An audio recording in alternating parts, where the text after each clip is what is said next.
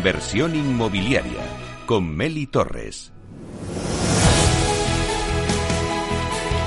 Bueno, pues nuestra entrevista de la semana se la dedicamos a Sergi Gargallo, que es director general de Alquiler Seguro Grupo y que lleva 15 años en el mercado eh, alquiler seguro desde que en 2007 se estrenará en el mercado del alquiler como la primera empresa privada que daba seguridad al propietario garantizando las rentas el día 5 de cada mes, además de ofrecer unos servicios al cliente. Bueno, pues después de estos 15 años, ahora eh, pues ha consolidado como una gran empresa con 50 oficinas repartidas por toda la geografía española, con presencia internacional, porque también están en Portugal y son ya más de 400 empleados. Y hoy inauguran una nueva oficina, una nueva línea de negocio, eh, la oficina de alquiler seguro gestión patrimonial. Y vamos a hablar con Sergi pues para tomar el pulso pues a cómo está el sector, cómo está el mercado, ¿no? Y bueno, ¿y cuál es la estrategia también de, alquiler seguro? Buenos días, Sergi. Buenos días, Meli, ¿qué tal? Pues un placer estar en vuestras oficinas. Enhorabuena, tenéis unas oficinas extraordinarias. Muchas gracias. Bueno, pues la verdad es que em, es verdad que yo al principio de cuando arrancaba el programa yo decía que bueno pues que las familias tienen ahorro pues por el tema de la pandemia hay muchas family office que tienen ahorros y que quieren invertir en dinero en activos inmobiliarios y que también buscan ese, ese asesor eh, que les gestione ¿no? todo, todo ese, esa inversión. Por eso nace ¿no? Eh, esta oficina. Y la verdad es que eh, surge esa necesidad en el mercado. Vosotros también lo habéis detectado y por eso habéis dado eh, pues esta, el nacimiento de esta oficina. Sí, la verdad es que la gestión patrimonial, eh, aunque en el fondo todo se trata de alquilar viviendas y ponerlos en rentabilidad con, garantías y con buenos servicios, la gestión patrimonial requiere de ciertos servicios más, más peculiares que no, y diferentes que no, que en un particular. necesita agrupar pues, todos los, los, costes controlados, agrupar la, la facturación, la gestión de las incidencias, las facturas, en fin, eh, busca un, dato más económico, más profesional cara a sus contabilidades y, sus, y, su, y, su economía, que no un, particular que tiene una necesidad diferente en cuanto a, en cuanto a este tipo de servicios. Claro, vamos a hablar un poquito del mercado, ¿no? Eh, bueno, la verdad es que el mercado inmobiliario ahora está un poco revuelto, ¿no? Porque, por un lado, tenemos una inflación alta, se han disparado los tipos de interés. Bueno, pues eh, sí que es verdad que hay, como me decías, eh, ese espíritu de, inversión en, en, el refugio que es siempre el activo inmobiliario, pero vamos a ver, vamos a analizar contigo cómo está el mercado inmobiliario y sobre todo tú eres un gran conocedor del mercado eh, de Barcelona. Parece que siempre nos centramos en el mercado de Madrid, pero contigo tenemos la posibilidad de hacer esa comparativa ¿no? y decir, bueno, ¿cómo está el mercado inmobiliario en Madrid y Barcelona? Bueno, vamos a ver. Venimos de un año eh, que todas las inmobiliarias dicen que es un año dorado, que fue el, el, actual. ¿Por qué? Porque se produjo una situación de, de, mucha necesidad de cambio de residencia debido a la pandemia. La percepción de dónde se ve, dónde tiene que vivir las familias eh, eh, ha cambiado porque buscando sitios más abiertos, con más espacios eh, libres, y esto provocó pues realmente muchas operaciones de compra-venta encima facilitadas por los tipos de interés tan bajos. ¿Qué va a ocurrir el año que viene? Pues evidentemente con la inflación que hay, con la subida de tipos de interés, pues está previsto en el mercado que se modere la alegría de, de compra-venta que ha habido hasta, hasta el momento. No se va a frenar, ni mucho menos, no va a ser un parón, pero sí que, digámoslo así, eh, no va a haber tanta alegría a la hora de, de hacer este tipo de operaciones de cambio de residencia. En cuanto a, respecto al mercado de alquiler, bueno, pues eh, estamos en una situación siempre con el peligro otra vez de intervencionismo por parte del Estado, que ya lo está haciendo. Fijémonos que actualmente ya han limitado eh, los contratos de alquiler a la subida del IPC del 2% solo, lo cual es extremadamente intrusivo porque hasta la fecha, cuando eh, el Estado ha querido cambiar a una política de vivienda, lo que ha hecho es crear una nueva LAO y estas modificaciones se, se aplicaban a partir de los nuevos contratos. Nos encontramos que el Estado acaba de intervenir perdona, Capón, todos los, todos los contratos actuales de alquiler, modificando las condiciones que tenía entre arrendatario y arrendador. Esto eh, no provoca precisamente eh, seguridad jurídica, dado que ahora te interviene en esto y mañana te pueden modificar el otro contrato en otro punto. Eh, esto para ciertos inversores pues les crea mucho reparo a la hora de invertir porque tienen que tener claro que las políticas lo que quieren eh, lo que quieren los inversores lo que quieren los patrimonios que están invirtiendo en inmobiliario es una estabilidad jurídica donde les garantice que el marco el marco económico que van a trabajar pues pues es estable y que no se va y que no, no se va a modificar según sus previsiones eh, por otra parte, nos encontramos una experiencia también eh, nefasta en, la limitación de precios que hubo en Cataluña. Vemos que en lugar de eh, se hacen unas leyes presuntamente favoreciendo a, los inquilinos, limitando unos precios y, ocurre, y ocurrió todo lo contrario. ¿Qué ocurrió en estos años que hubo el intervencionismo de la limitación de precios en Cataluña? Pues que los propietarios dejaron de alquilar las viviendas en residencial, huyendo de la limitación de precios y poniéndolos en temporal. La oferta de, oferta de vivienda cayó en picado, con lo cual los inquilinos no tenían dónde vivir y si querían de alquiler y si querían vivir tenían que acogerse a un, a un sistema de temporalidad que máximo les garantizaba 11 meses. Claro. ¿Qué, seguridad jurídica, qué seguridad tienen? ¿Cómo que no se podían empadronar. Con lo cual, fíjate, quien se tiene que vivir en ese tipo de regímenes no se podía empadronar, no podía eh, llevar a los niños al barrio donde iban a, al médico donde iban a hacer, eh, solo podían garantizarse 11 meses en la vivienda. Y esto ocurrió en Cataluña tremendamente. La prueba está que en el momento que eh, se declaró inconstitucional y se volvió a liberar el precio, hubo todo el traspase, de, pero un traspase enorme y volvió a subir la oferta de alquiler residencial del temporal. Porque claro, cuando limitas los precios de esta manera, pues eh, eh, la gente eh, también necesita de esos alquileres para pagar sus hipotecas, para pagar sus compromisos. Pensemos que el 90 y pico por ciento de 92, 93 por ciento del parque inmobiliario de España son de pequeños particulares. Claro. Entonces, lo que estás limitando es los accesos que tiene la vivienda a los inquilinos y limitando la, la, posibilidad de que estos pequeños propietarios sigan eh, pudiendo ah, pagar correctamente sus, sus otras obligaciones que tienen como hipotecas, como residencias para sus mayores, etcétera, etcétera. Claro, ese intervencionismo, si ahora le sumamos también la subida de tipos de interés, le sumamos la inflación, o sea, al final, eh, bueno, pues se queda, eh, ¿qué hacemos con el mercado? Vamos a ver, eh, eh, las operaciones, operaciones de alquiler se van, eh, como, como, es lógico, si hay, em, si, si, hay una situación de inflación, una solución de tipos de interés, las familias, sobre todo los jóvenes, se van a pensar dos veces a la hora de adquirir una vivienda. Claro. Entonces lo que necesitan es, es, es, es más oferta de alquiler lo cual mm, contradice con un sistema intervencionista que hace que no facilite y no incentive que se pongan viviendas de alquiler. Después está la inseguridad jurídica que da en la situación de, los ocupas, la situación que, estamos viviendo, que también hace que los propietarios muchos tengan miedo a poner las viviendas en alquiler. Lo que hay que dar es seguridad jurídica o una seguridad como damos nosotros, evidentemente, pero, pero lo que hay que facilitar es que el propietario tenga seguridad jurídica y después incentivos fiscales a la hora de poder alquilar una vivienda, que, no se está, que se están, en lugar de incentivar, desincentivando. Efectivamente. Claro, no hay incentivos, eh, la oferta cada vez es menor por esas restricciones, los precios eh, suben. Eh, luego, por otro lado, pues, el, bueno, pues es que si te sube la inflación y te sube los tipos de interés y el coste de la vida y la cesta de la compra, pues al final no tienes tanto dinero para dedicarle o al alquiler o a tu vivienda de compra, da igual. Entonces, al final, pues la gente no puede pagar el alquiler y, llevamos la morosidad, ¿no? Sobre todo la gente joven. Evidentemente, después, está todo el peligro de la morosidad, evidentemente. Eh, el tipo de inflación que dice que tienes menos capacidad de compra para hacer, para hacer tus cosas, tus, tus, inversiones o tu día a día. Eh, esto limita mucho el acceso, el acceso a grandes inversiones como puede ser comprarte una vivienda. Es, es, obvio.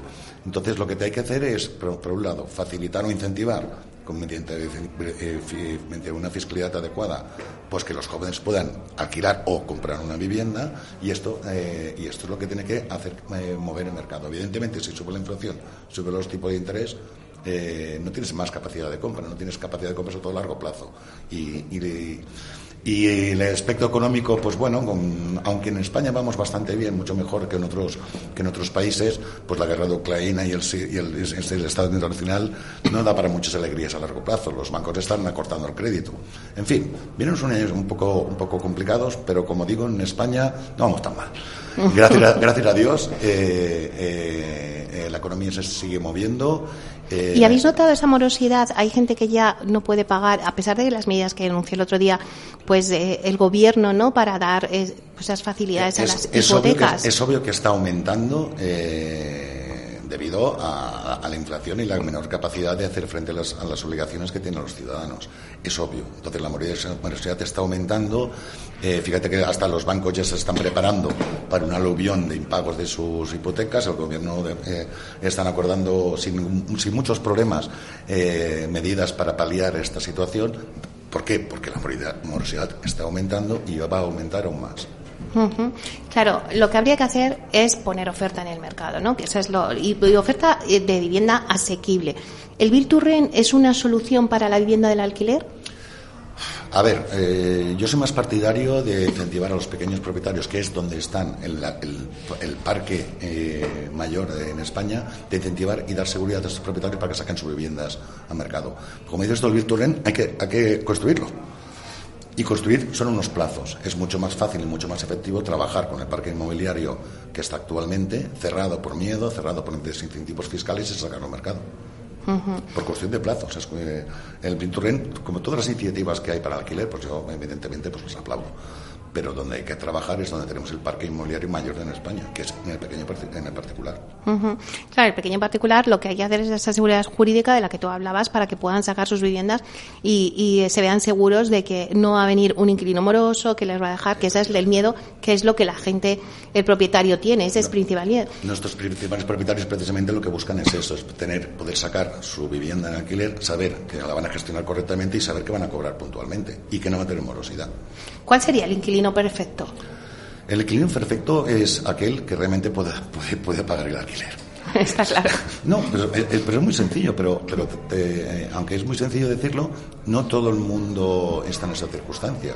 Como has dicho antes, hay mucho moroso profesional. Hay mucha gente que te dice, sí, sí, eh, no te voy a pagar sin ningún problema y después ves que tienen préstamos, que tienen deudas, que no hacen frente a las letras de su coche o y, después te encuentras con sorpresas desagradables. Entonces, el inquilino perfecto para nosotros es aquel que va a alquilar una vivienda acorde a sus posibilidades eh, económicas. Bueno, y cómo eh, ahora estamos ahora mismo en la inauguración de esta oficina de alquiler seguro gestión patrimonial. ¿Cómo proyectáis el crecimiento? Porque, bueno, vais a cerrar el año, serie, o sea, fenomenal en alquiler seguro. Antes hacía un breve resumen de, todas las oficinas que tenéis, de que estáis a nivel internacional. Bueno, Cuéntanos un poquito cómo cerráis el año y cómo, eh, qué perspectivas tenéis para el 2023. La verdad que ha sido un año extraordinario para nosotros. Eh, hemos, eh, hemos crecido a dos dígitos, una empresa a 15 años creciendo dos dígitos, pues no es muy habitual. Y, la apertura hemos abierto, como, como sabes, hace dos años en, Portugal, ahora estamos en Oporto también, en Lisboa, y lo que prevemos es que el mercado de alquiler tiene que seguir creciendo, tiene que seguir eh, prosperando, pero con unas condiciones eh, estables, con, un, con, un, marco eh, jurídico que permita que la inversión tenga seguridad y, que, y que no se va a trastocar en las condiciones. Pero bueno, estamos muy ilusionados, creemos que, es necesario potenciar aún más el alquiler en España, dado que facilita la movilidad, no eh, facilita el cambio, el cambio habitacional en el caso de que las familias pues tengan diferentes situaciones, como puede ser un hijo, como puede ser una separación. O sea, eh, el alquiler eh, facilita mucho, mucho la, estabilidad económica en, un país. Antes hablabas de, Portugal y es que, bueno, pues la verdad es que allí ha sido un éxito eh, llevar alquiler seguro allí, porque allí, alguna vez lo habéis comentado, ¿no? Están como, como estábamos España hace unos años, o sea, está todo por hacer. El mercado, el mercado de alquiler Portugal, fíjate que está como España hace 15 años. Nosotros cuando empezamos solo el, el 11% de las familias vivían de alquiler, ahora estamos llegando llegando a un 27-28%, mucho más en concordancia con Europa. Pues, eh, pues Portugal está en una situación muy similar. Eh, eh, le queda mucho recorrido por hacer, también como pasaba aquí, es necesario profesionalizar el mercado de alquiler en, Portugal, pero eh, estamos muy ilusionados porque la verdad es que, como has dicho, eh, hemos, hemos sido acogidos con mucha, con mucha ilusión, con mucha, eh, con, mucha sorpresa de que pudiéramos garantizar el cobro de las rentas, cosa que nadie hacía, sino y, dar una seguridad a los propietarios también, que como en España son la mayoría pequeños particulares y estamos aflorando también mucho mucho mucho piso cerrado por miedos y por inseguridad. Bueno, además es que eh, acabáis el año fenomenal. Eh, os han dado el premio Fotocasa Pro a la innovación. Enhorabuena, es que vais a acabar el año con todo éxito. Muchas gracias. La verdad es que eh, somos una empresa, eh, aunque sí, realmente inmobiliaria, pero también muy tecnológica, porque hemos invertido muchos recursos en, crear una informática que permita a tanto a inquilinos como propietarios tener una gestión de sus alquileres y de sus incidencias y de su día a día muy ágil y ha sido lo que nos permite gestionar ahora mismo con más de 18.000 viviendas en toda España. La, la, oficina digital, ¿no? Que es lo que hablamos. Sí, bueno, la oficina digital encima eh, nos ha permitido pues ya, ya abrirnos a territorios que antes no podíamos acceder y ahora mismo estamos en condición de crear cualquier vivienda en toda España. Claro, es que la innovación es importante al final. Es imprescindible, se habla mucho de las Proctec, pero es que realmente eh, nosotros somos una, de las antiguas Proctec, porque eh, eh, desde que iniciamos nuestra andadura para gestionar los alquileres hemos invertido mucho en informática, pensando siempre en el usuario final, pensando siempre que cómo poder agilizar los trámites desde una firma de un contrato hasta una incidencia, pasando por cancelaciones, etcétera, etcétera.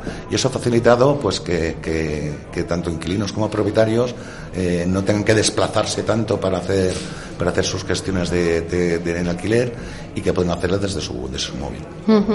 Bueno, pues la verdad es que habéis eh, culminado todo el, el, 2022 muy bien. Vuestras perspectivas para 2023 también son muy buenas. Así que, bueno, danos algún consejo a los que nos estén escuchando. Un consejo. Pues eh, evidentemente que, evidentemente que, mira, por ejemplo, eh, ya que estoy en la gestión patrimonial, eh, seguir insistiendo de que, de que la inversión en inmobiliaria es un valor seguro y es un valor rentable. Sobre todo ante una estabilidad bursátil como la que hay ahora, de decir, oye, pues mira, invertir en un piso para alquilarlo con todas las garantías que, que nosotros damos es una inversión segura y rentable. Yo a, los pequeños inversores que, que le, recomiendo, le recomiendo pues que sigan invirtiendo en, inmobiliaria, eh, sigan invirtiendo en rentabilizar sus pisos de alquiler, porque es, eh, porque es un, eh, es un es una inversión que siempre va a dar muchas alegrías.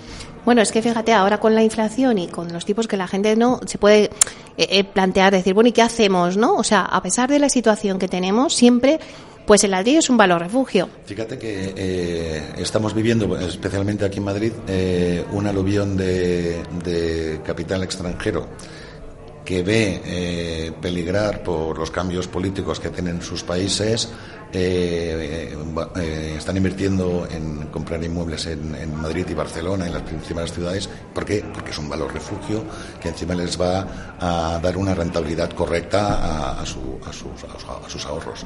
Y esto está provocando pues que, pues que se mueva el mercado del alquiler en las grandes ciudades. Bueno, pues que los oyentes que nos estén escuchando que tomen nota porque hay, bueno, hay que poner un poco el foco también en esa inversión en la vivienda para el alquiler eh, rentabilizarla, que ahora mismo pues no te van a dar en otros productos esa renta que te da la vivienda en alquiler.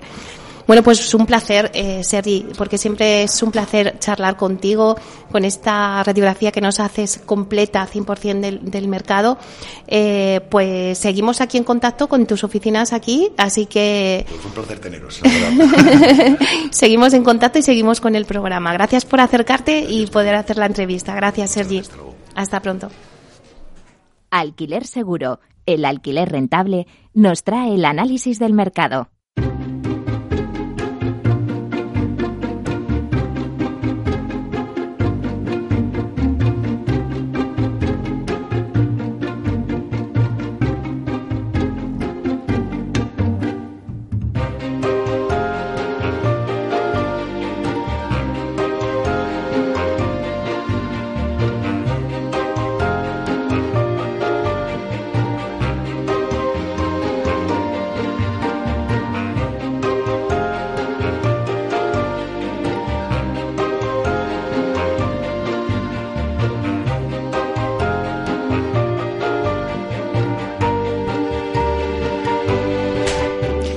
Bueno, pues hemos estado hablando con Sergi Gargallo de Alquiler Seguro, nos ha hecho esa radiografía del mercado inmobiliario, pero ahora vienen nuestras secciones habituales. Te vamos a tener a la vía sostenible con Vía Ágora, que nos presenta el acuerdo de Ignutec y Aedas Homes. Después vamos a seguir con la guía del comprador de vivienda.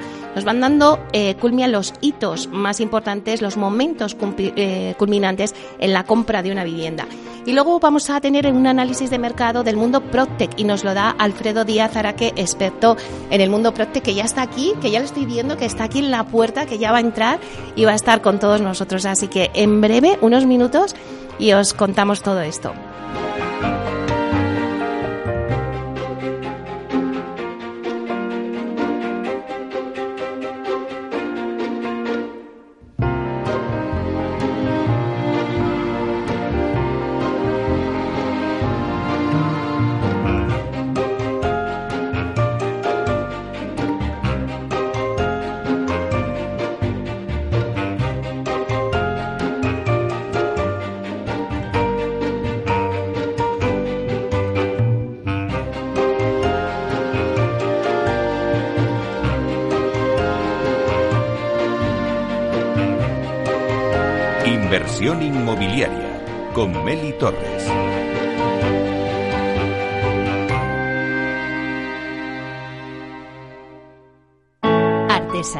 Tecnología y lujo de la mano de Grato. Una marca española líder en fabricación de pavimentos de parquet de ingeniería y carpintería para interiorismo de madera de roble europeo, procedente exclusivamente de bosques gestionados de forma sostenible. Grato te ofrece las mejores calidades para tus proyectos residenciales y hoteleros, fabricando tanto parqué de ingeniería como cocinas, puertas, armarios y muebles de baño con exclusivos diseños, siempre con trato directo de fábrica. Grato da vida a espacios en todos los rincones del mundo con productos sostenibles, duraderos, de alta calidad y personalizables.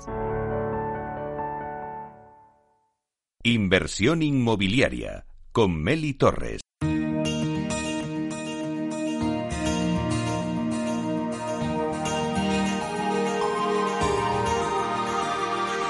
En nuestra sección La Vía Sostenible con Vía Ágora, os contamos la transformación de la vivienda del futuro enfocada en una construcción sostenible como pilar principal.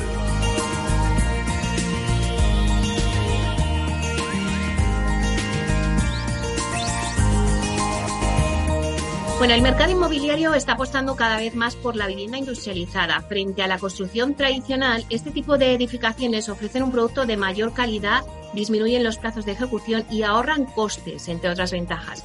Lignum Tech, compañía perteneciente a la corporación Vía Ágora, ha firmado un acuerdo de colaboración con la promotora Aedas Homes para la instalación de la primera fachada industrializada de madera en el Cañaveral. Para contarnos todos los detalles, tenemos hoy con nosotros a Tatiana Moya, que es responsable de contratación de Lignum Tech. Vamos a darle la bienvenida. Buenos días, Tatiana. Buenos días, Meli, ¿qué tal? Bueno, en primer lugar, enhorabuena por esta importante colaboración. Cuéntanos un poco más del proyecto. Bueno, pues mira, estamos ejecutando un proyecto que se ha desarrollado en modo colaborativo junto a CIPA Arquitectos. Es un estudio especializado en sostenibilidad e industrialización. Y junto a EDAS Homes, que es la promotora reconocida por su apuesta real hacia la industrialización y la sostenibilidad. El proyecto consiste en un edificio plurifamiliar de ocho plantas de altura y 73 viviendas con zonas comunes. Está situada en el Cañaveral, un barrio de Madrid, y la superficie de fachada del Inuntec que vamos a colocar es eh, ronda los 3.900 metros cuadrados. Tiene diferentes acabados, dos colores de fibrocemento y luego hay una zona donde lleva chapa perforada. Bueno, como antes decías, Tatiana, Aedas Homes y también Lignum Tech son dos de las compañías que hay en el mercado que siempre habéis apostado por la industrialización, introduciendo sistemas pioneros en el mercado. Al estar tan alineados, ¿será el primero de más proyectos?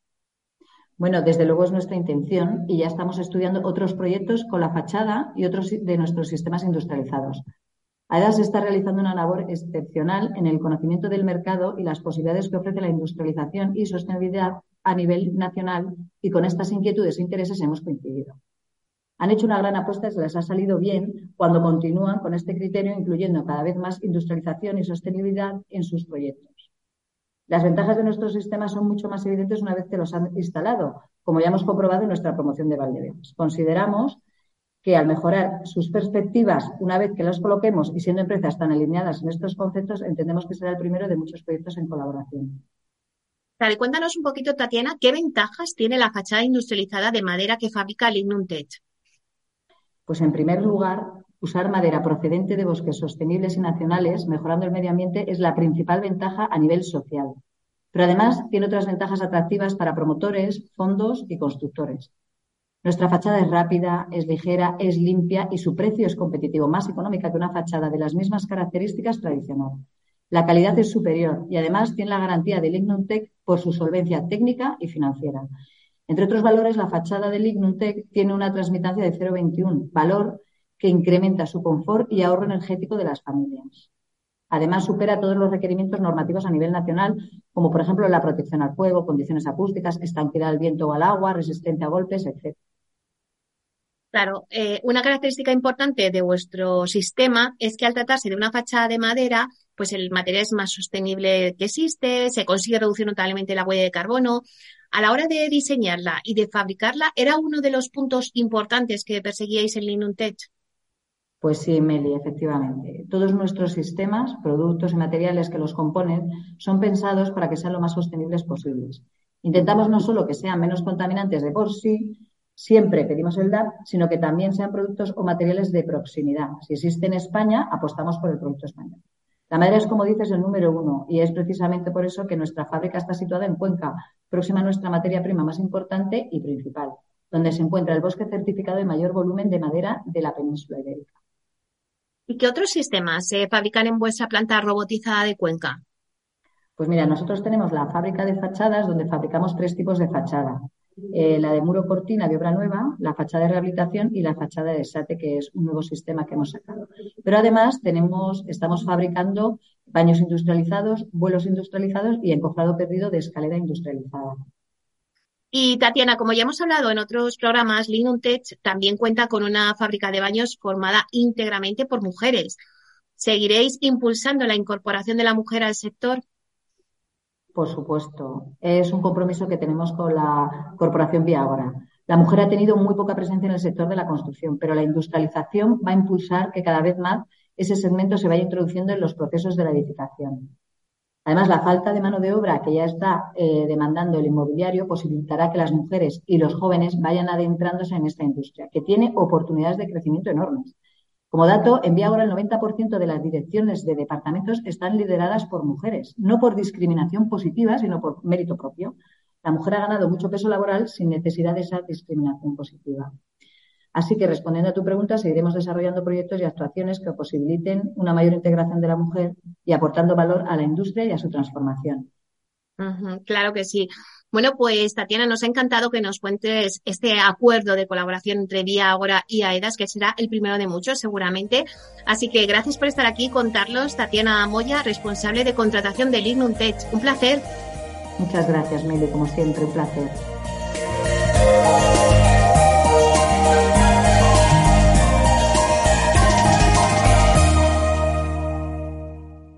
Capital Radio, la genuina radio económica.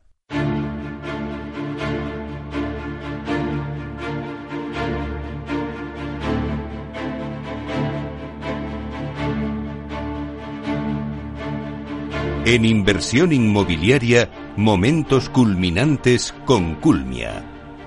Cada persona es un camino, una experiencia y un destino. Conociendo el destino, es la mejor manera de empezar el camino. Culmia es la historia de miles de personas que han llegado a su destino, su hogar. Culmia te acompañará en un camino lleno de momentos culminantes que se producen en la compra de una vivienda. Junto a expertos del sector, Culmia dará respuesta a todas las incertidumbres y ayudará a culminar con éxito el destino, la compra de una vivienda.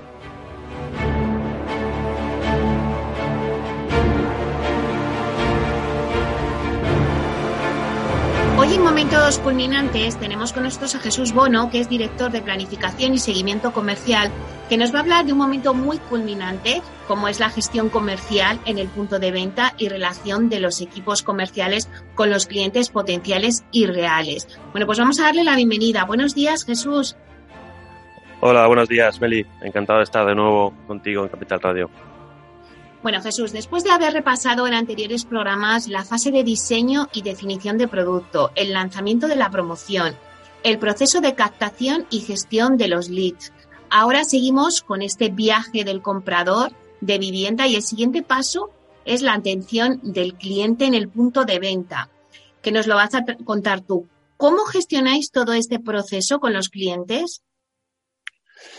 Bueno, Meli, pues como ya comentaron mis compañeros anteriormente, en Cunia tenemos como objetivo poner al cliente en el centro de todo el viaje hacia su hogar. Creo que esto es importante remarcarlo, ya que implícitamente estamos eh, diciendo y reconociendo que nos falta mucho por mejorar y avanzar. Pero lo importante es que estamos en ello. Dicho esto y volviendo a la pregunta que me has formulado, quisiera hablar en primer lugar de la primera impresión que un cliente debe o debería llevarse al entrar a una oficina de, venta Culmia. A mí me encanta una frase que dijo Oscar Wilde, que era, nunca hay una segunda oportunidad para una primera impresión. Pues esto para nosotros es muy importante, eh, ya que es algo que hemos de cuidar durante todo el proceso comercial. Y para ello tenemos distintas formas y, eh, de llevarlo a cabo. Pues desde el marketing, por ejemplo, se, se ha trabajado muy concienzudamente en lograr la mayor homogeneización, homogenización en las diferentes oficinas de venta, con una única imagen corporativa, con similares corpóreos identificando la marca Culmia, manteniendo el mismo tono en la documentación comercial y un similar mobiliario entre oficinas, incluso hasta el mismo aroma. Eh, con esto lo que buscamos es que el cliente identifique que está en Culmia independientemente de la promoción o ciudad donde se encuentre. Y me déjame que, que te cuente una anécdota que me pasó recientemente. Hace dos semanas estuve en la oficina de venta de Córdoba y me explicaba la comercial de nuestra promoción Nazara Poniente que tuvieron una visita y al cliente le llamó muchísimo la atención el trato recibido, la imagen que se encontró en el punto de venta y la documentación que recibió, ya que era muy similar a la que había recibido semanas atrás en Gijón en otra promoción de Culmia. Eh, el comentario lo hizo eh, positivo y nos trasladó que, este tipo de, de, hechos les había generado muchísima confianza. Pues este tipo de feedback es lo que a nosotros nos ayuda a seguir trabajando en esta línea. Por otro lado, el siguiente paso que, que, que buscamos para que se lleven una buena primera impresión sería trabajar con los medios, herramientas y soportes para que nuestros comerciales puedan dar la mejor atención. Y por último, y no menos importante, es tener una fuerza de venta que, que cliente pues esté cómodo y confiado. Bueno, Jesús, me ha encantado la frase de Oscar Wilde de que no hay una segunda oportunidad para la primera impresión. ¿Qué razón tienes? Eh, me gustaría que profundizáramos un poco más en lo que has mencionado ahora mismo, ¿no? En relación a los medios, las herramientas y los soportes con los que cuentan los comerciales. Pues sí, por supuesto. Además, creo sinceramente que con cuantas más herramientas, soportes y medios cuenten nuestros comerciales, eh, más informados estarán los clientes, con menos dudas se irán del punto de venta y más convencidos estarán de la posible decisión de compra. Para ello, lo vamos a categorizar en, dos bloques, ¿no? Eh, uno es el material promocional offline, que incluye pues, los folletos, los planos, memoria de calidades, maqueta. El showroom, Con los materiales que encontrarán en, o que podrán elegir en sus propias viviendas. Y en aquellas promociones donde podemos poner pisos piloto, pues también ponemos los, los, los, pisos pilotos de, la, de la promoción. Eh, a mí, de todo el material que te acabo de enumerar, hay uno que a mí personalmente me encanta, que es eh, tener en los puntos de venta, y esa es la maqueta. ¿Por qué? Porque ayuda al comercial a explicar la promoción, le facilita al comercial realizar un tour explicativo del proyecto y poder detenerse eh, en los pequeños detalles a través de ella. Y por otro lado, le, facilitamos al cliente un mejor entendimiento del proyecto, visualizar cómo quedará la promoción, pudiendo identificar la mejor orientación, visualizar cómo serán las zonas comunes, la fachada, etcétera, ¿vale? Por lo, que a mí la maqueta es algo que me, que me gusta mucho. Y por otro lado, tenemos el bloque de, de material promocional online, donde tenemos la web de Culmia, por supuesto, un tour virtual de las promociones y estamos avanzando en dotar en la mayoría de nuestras promociones el configurador para poder personalizar las viviendas. En definitiva, hacemos todo el material posible para que un producto que no es real lo acerquemos lo máximo a, la realidad y que sea eh, lo que pueda ver el cliente y visualice lo que es cómo será su futuro hogar.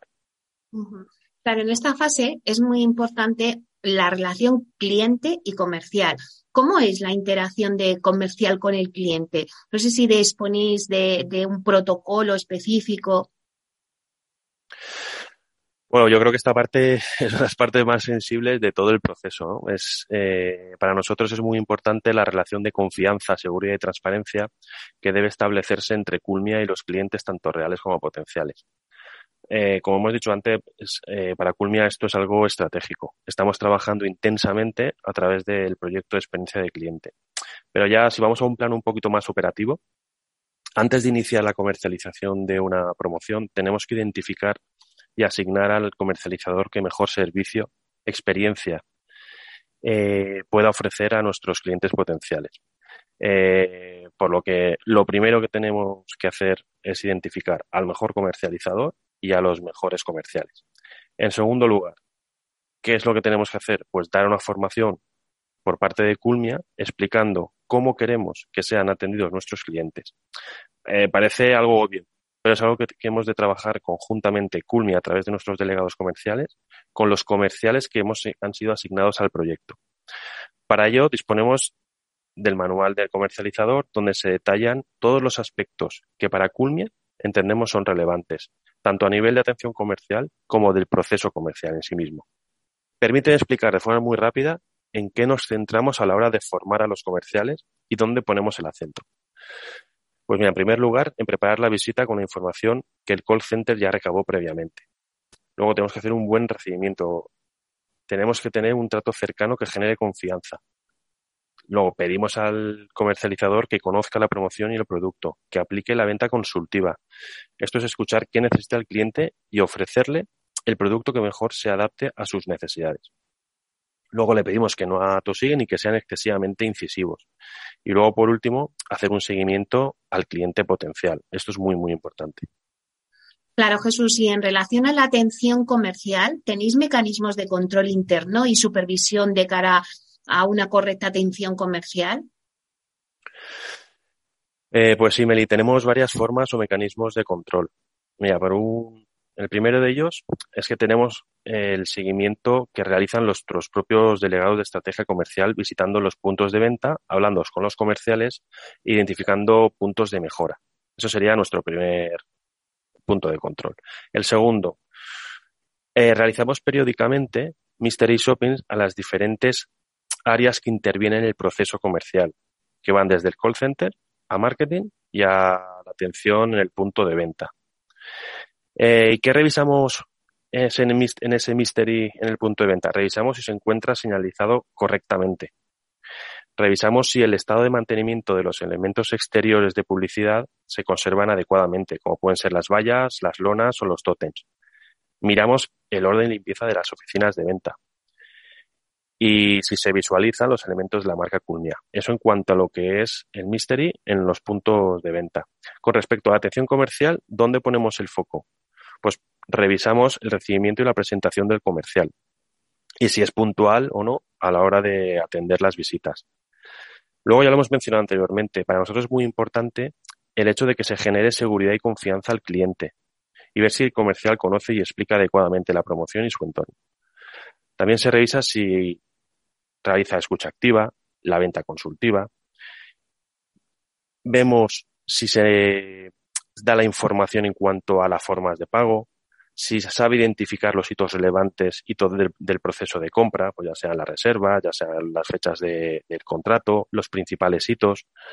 Y por supuesto, y muy importante, eh, se tiene que realizar una buena despedida y seguimiento al cliente en días posteriores. Esto parece que es algo también muy, muy, muy obvio. Pero este punto es muy importante ya que nos permitirá aprender y conocer a partir del feedback que nos faciliten los clientes los motivos por los cuales se ha interesado el cliente en el proyecto y yo lo más importante, por qué nos descartan. Y esto en cuanto a lo que sería el, el mystery.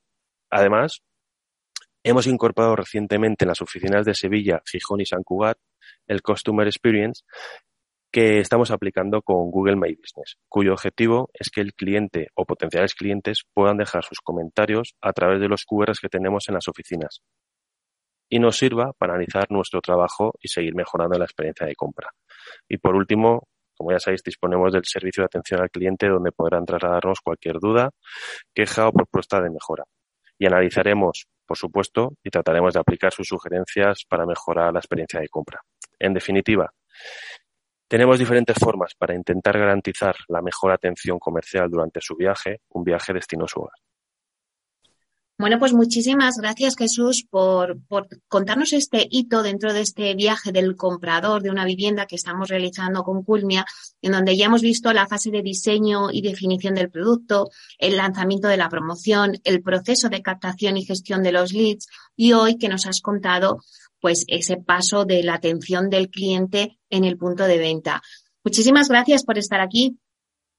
Pues muchísimas gracias a ti y a Cuita Radio por darnos esta oportunidad.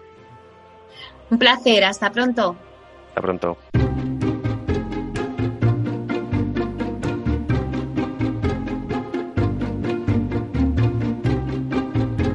Es el momento del análisis.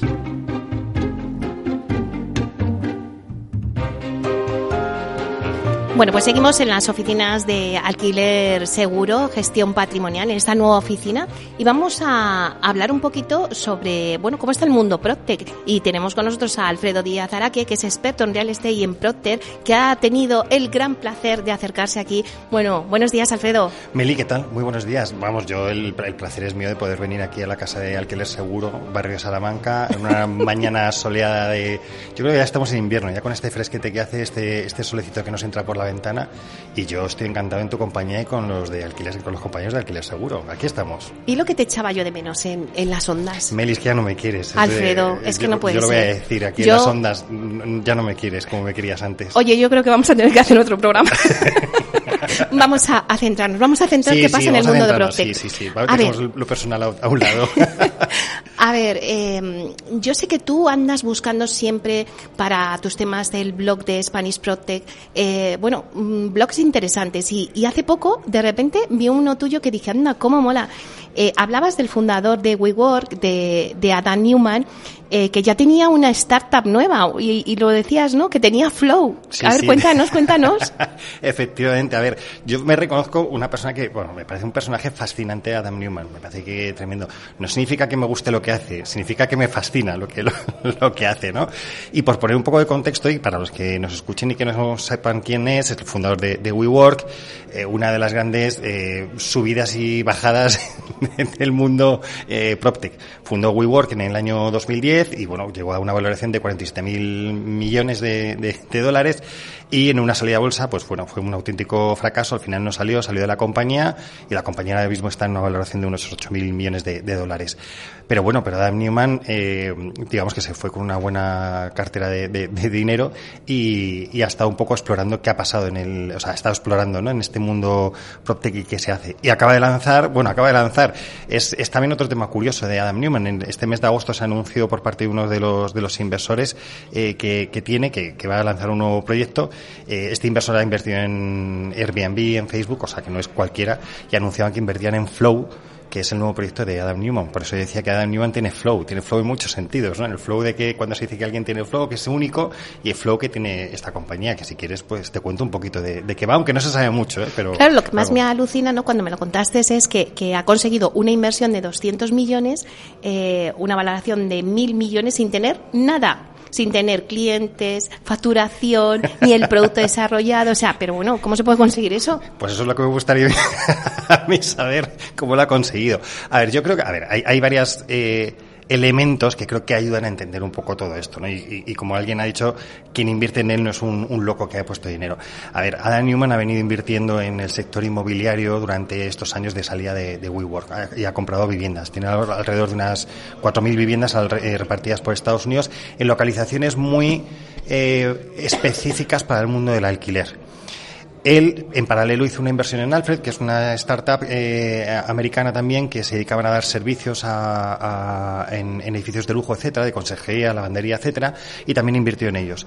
Y hicieron un piloto en uno de los edificios de Adam Newman eh, para ver un poco cómo podía ser esa gestión. Se dan cuenta que al final hay un, driver interesante que es el aplicar la tecnología a la gestión de, patrimonios dentro del mundo, vamos, del alquiler y de ahí, bueno, pues surge eh, el tema de Flow. Y Flow, por lo que se sabe hasta ahora, eh, es un proyecto dirigido al mercado del alquiler, donde va a haber tecnología. Mm, se está hablando de, que haya una especie de wallet para temas de criptomoneda y que se pueda pagar, etcétera. Y hay otra derivada también que es el tema comunidad. Es decir, al final se unen las tres cosas que movieron WeWork, que es el tema inmobiliario, el tema tecnológico y el tema comunidad, que para Adam Newman es bastante relevante porque, bueno, por su experiencia, porque él es israelí, vivió en un kibutz y, bueno, los kibutz son como comunas agrícolas en Israel, pues para él tiene como mucha relevancia el tema de la comunidad. Y en eso está Adam Newman. A ver qué dicen que lo van a lanzar en, en el 2023, entonces yo creo que en unos días lo, lo veremos. Ya, seguro que te leeremos ahí porque sabes toda la, información de primera mano. Pero ¿cómo está el mercado de, inversión en Startup PropTech? Pues eso es una de las cosas que es relevante en, esto que hemos dicho, ¿no? Es decir, ha conseguido levantar 350 millones de dólares con una valoración de, mil millones, cuando ahora mismo los mercados de, inversión en startup están, están, en general, están bastante parados, ¿no? Ya Sequoia en, en este verano eh, pasado ya advirtió a las empresas que, las que tenía invertidas. Sequoia es un venture capital muy relevante. Eh, ya había advertido del hecho de eh, que bueno que las que tenían que tener cuidado y que tenían que em, cuidar caja. Con lo cual la inversión es verdad que está siendo complicada, eso está haciendo que haya ajustes en las startups y que el mercado de inversión esté, bueno, pues complicado, donde al final lo que ahora mismo están pidiendo los inversores es rentabilidad.